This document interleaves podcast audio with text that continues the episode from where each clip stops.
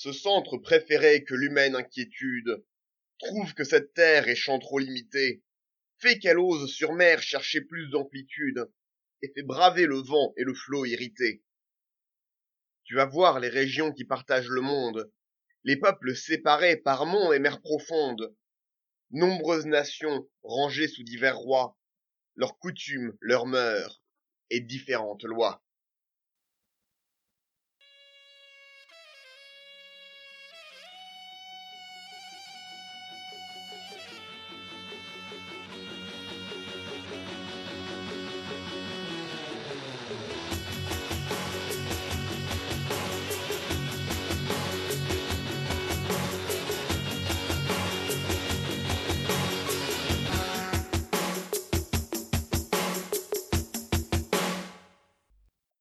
Bonjour et bienvenue dans le 16e épisode de l'histoire des Indes orientales. La semaine dernière, nous avions découvert la vie d'Afonso Albuquerque. Stratège de génie, caractère exécrable, fanatiquement loyal au roi Manuel.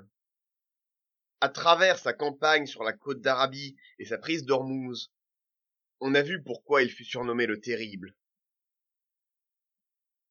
Cette semaine, nous allons clore la narration sur l'Empire portugais. Après aujourd'hui, nous pourrons voir un empire portugais relativement stable, et surtout un empire portugais qui aura atteint l'Orient et l'Indochine. Où en étions-nous?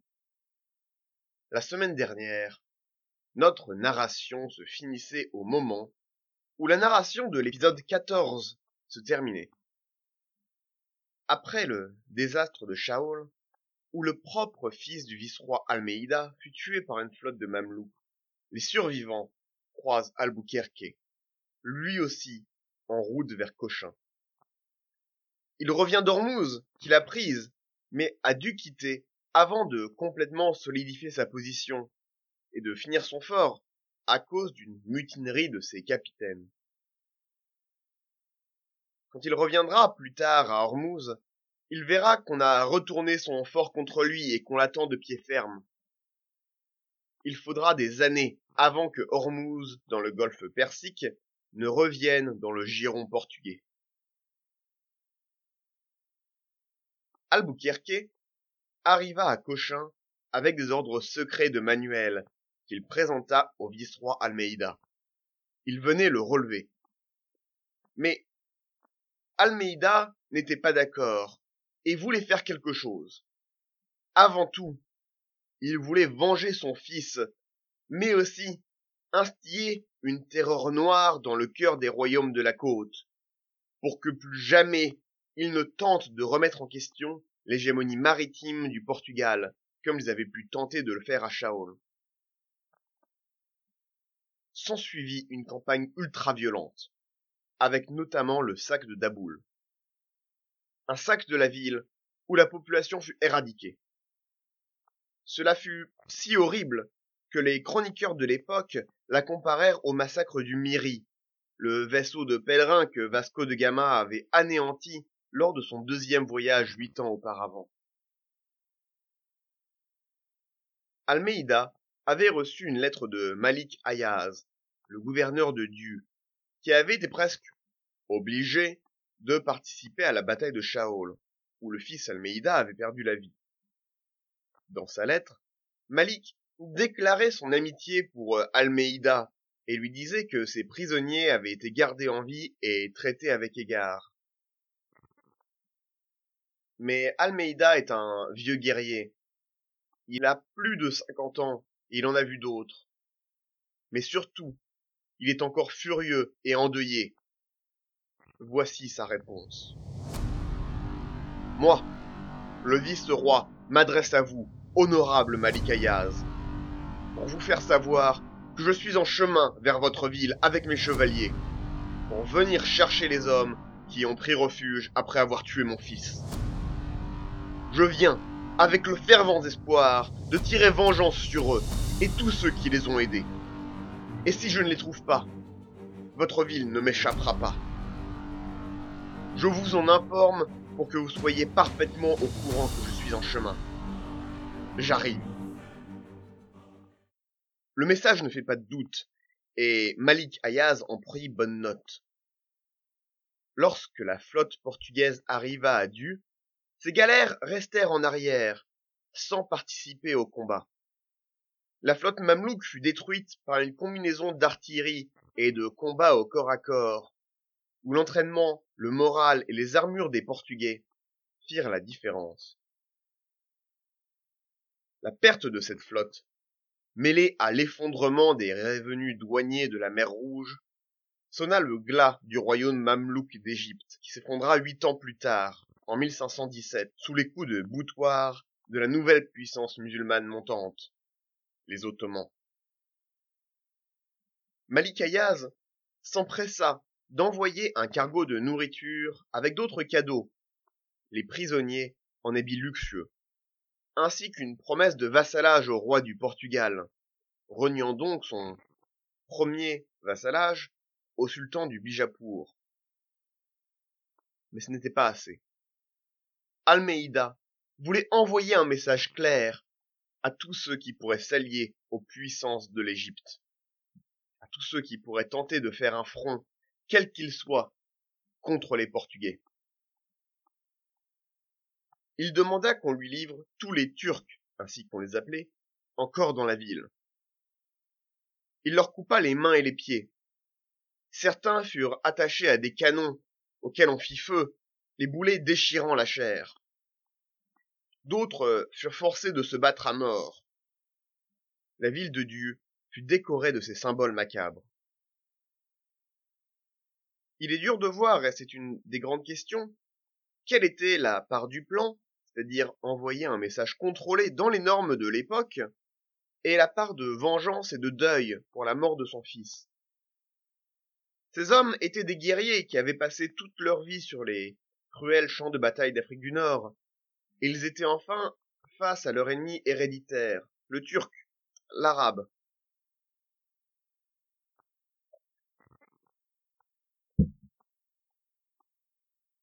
De longs mois avaient passé depuis la mort de Laurent.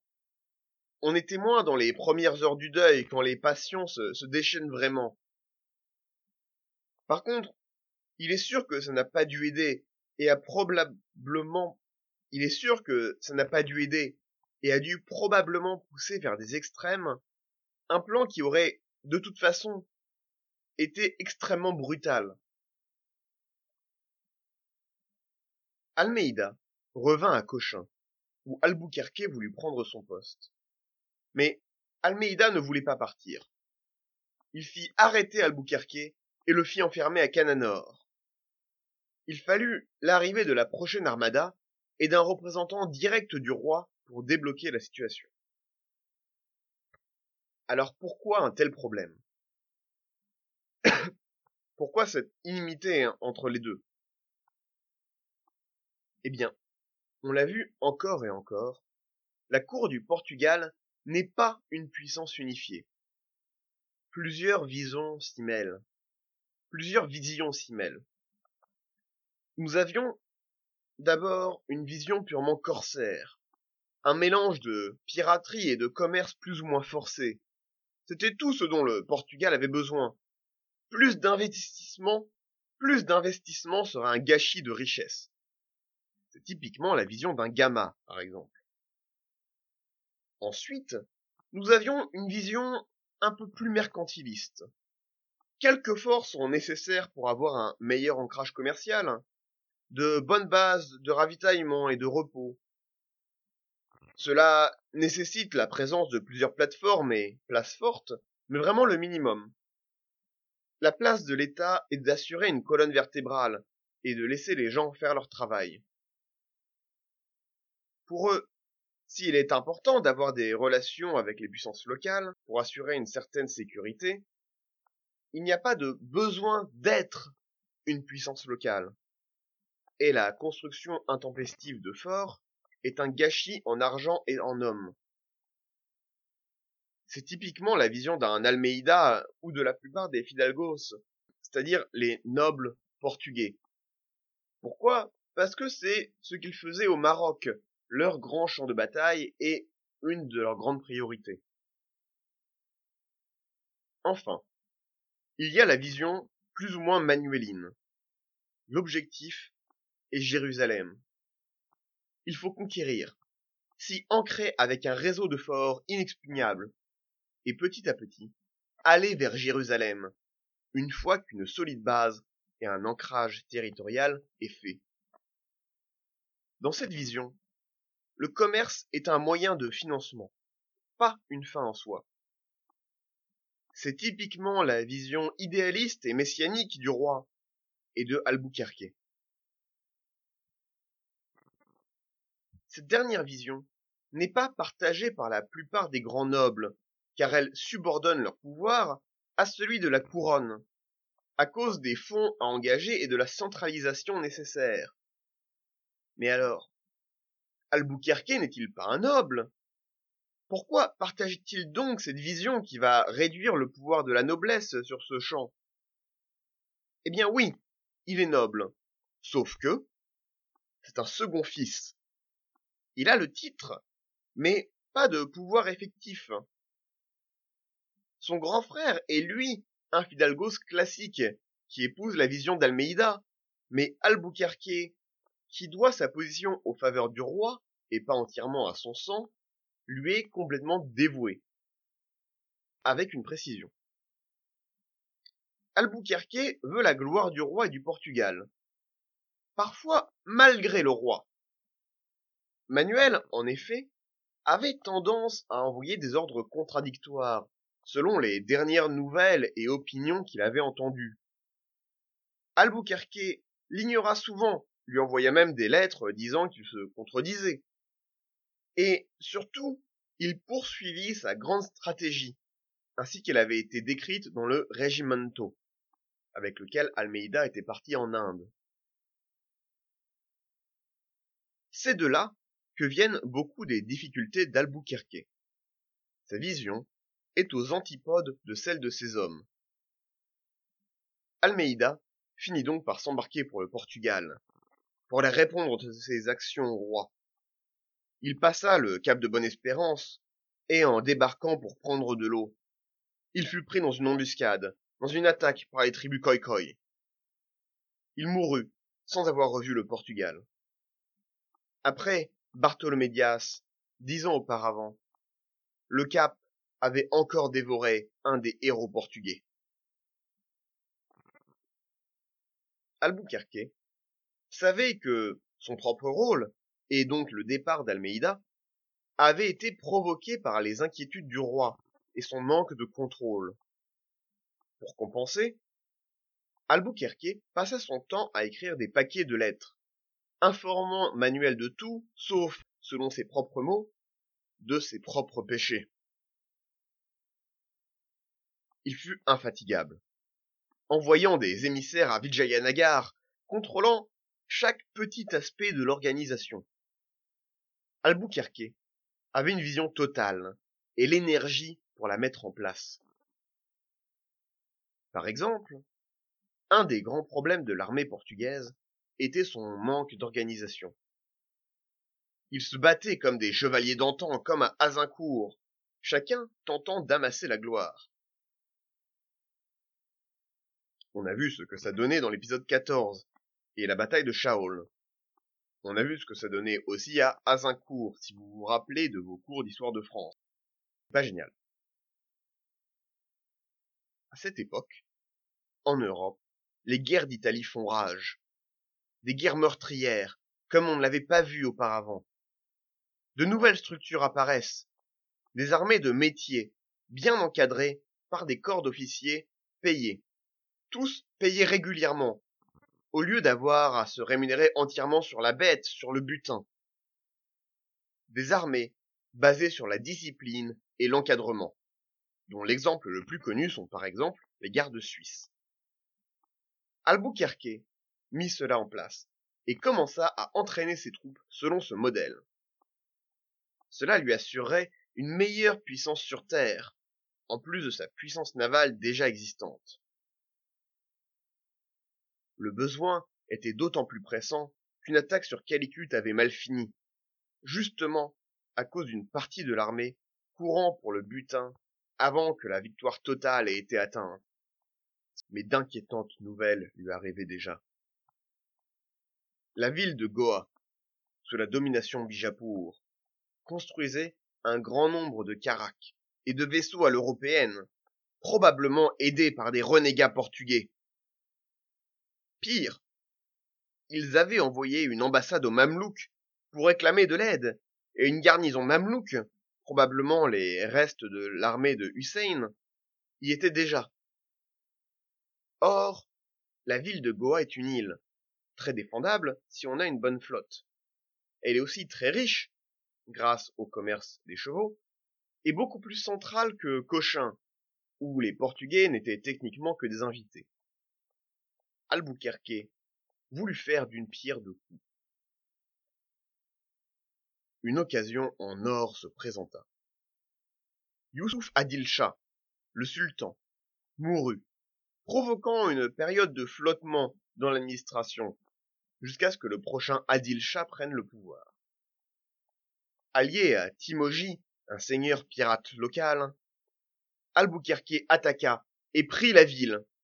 Une belle attaque, où la garnison tomba rapidement, tandis que la population hindoue dans la ville fit pression pour un armistice rapide.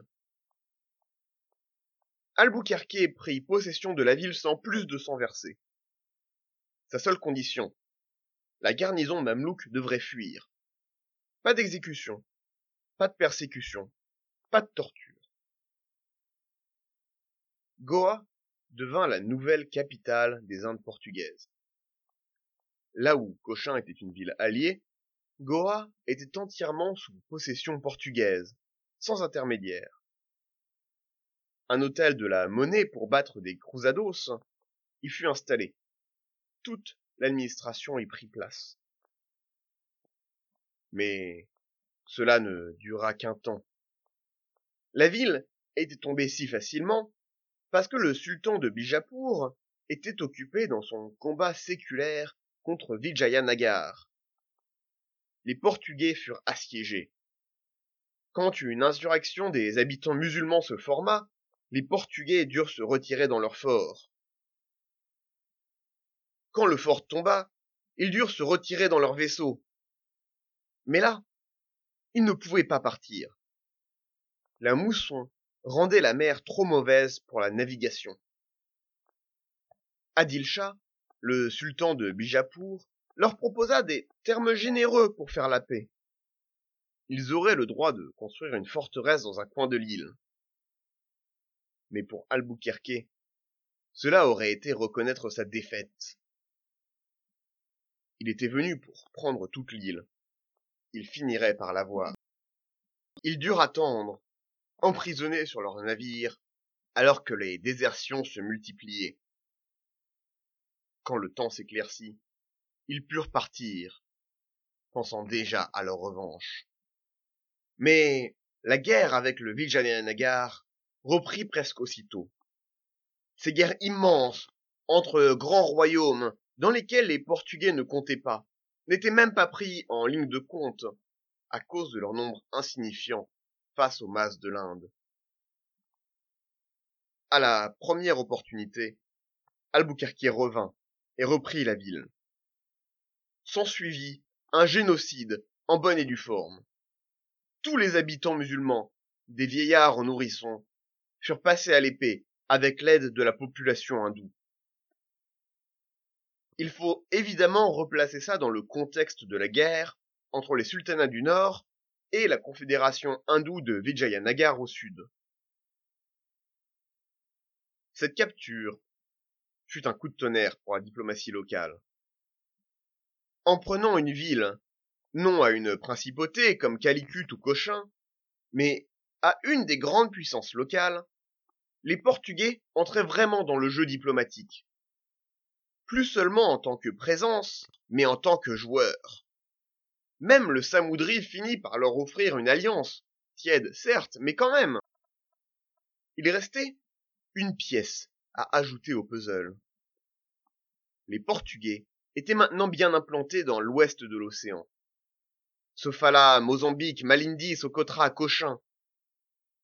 Toute une série de villes qui serait renforcé par des places fortes. Mais il restait tout un univers à découvrir.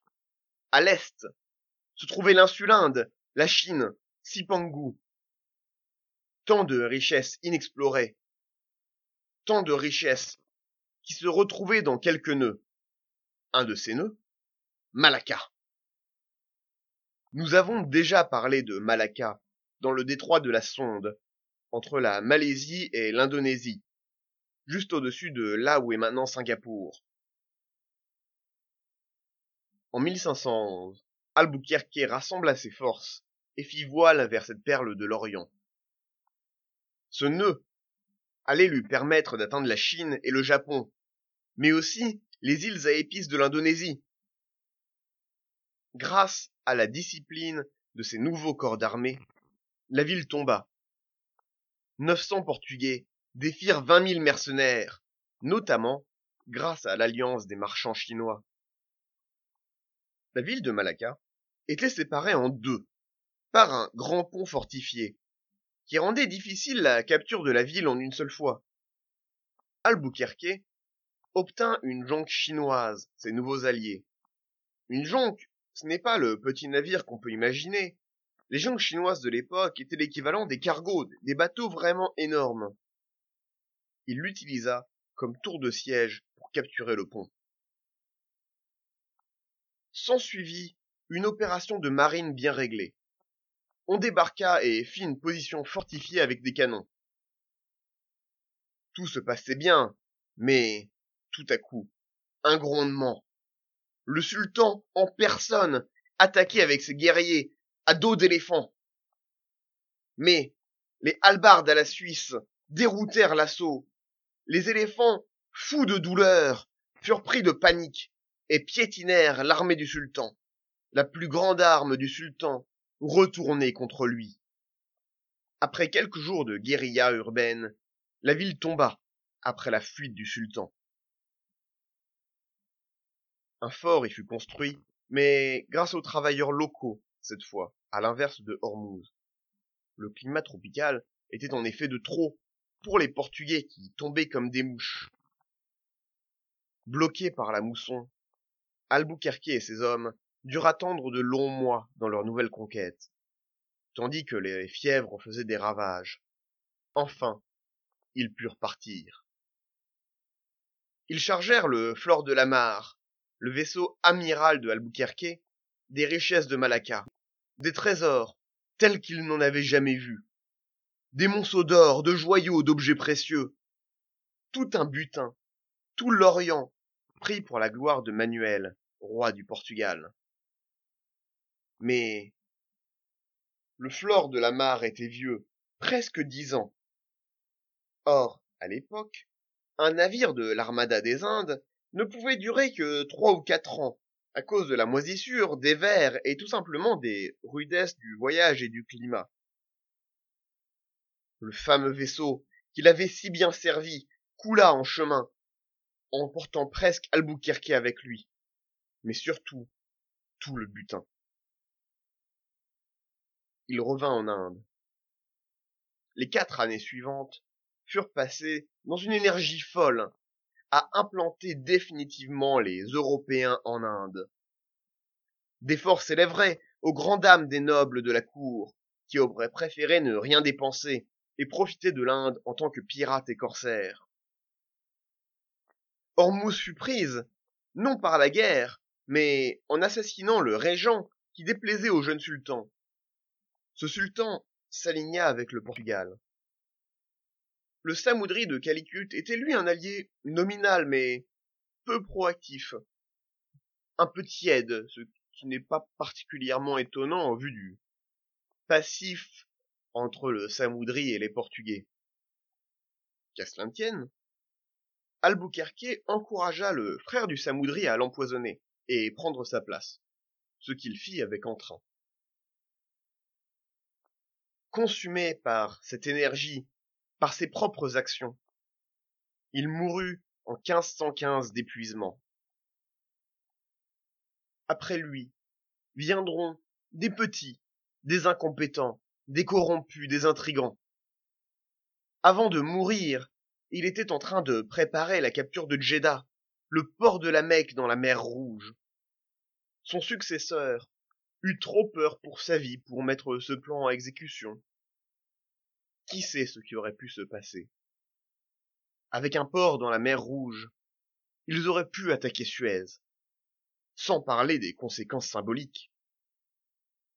Prendre Jeddah, c'est couper la route de la Mecque, empêcher le pèlerinage, le Hajj, comme les musulmans avaient pris Jérusalem.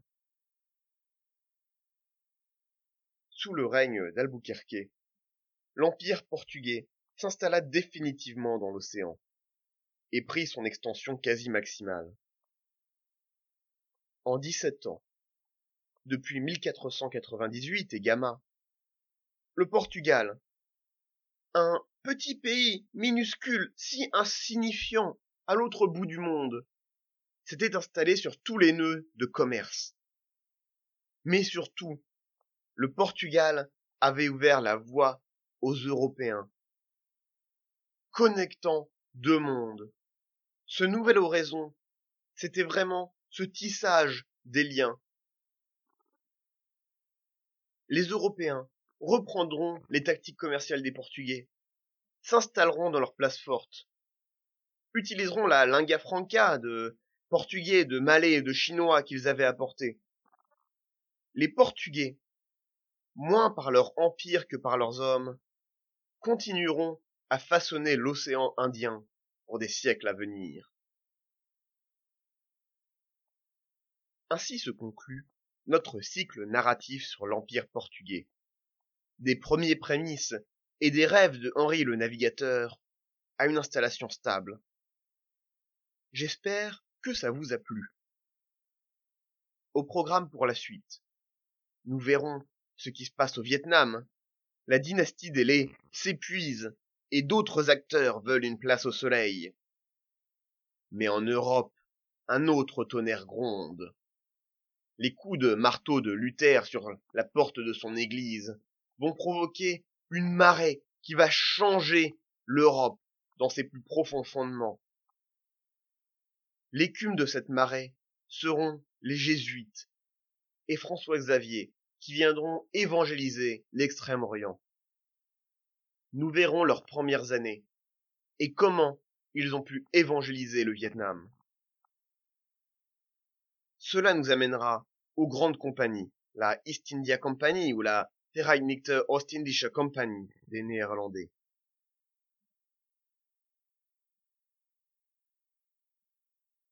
Le podcast Histoire des Indes orientales est disponible sur SoundCloud, iTunes, Blubbery, Stitcher, mais aussi sur la page Facebook Histoire des colonisations. Chaque commentaire, chaque like, chaque partage compte. N'hésitez pas à en parler à vos amis. Chaque écoute est importante et nous pousse à faire encore plus d'épisodes, à découvrir plus de ces histoires, de ces contes, de ces récits héroïques qui font notre histoire moderne. Merci d'avoir écouté et à bientôt.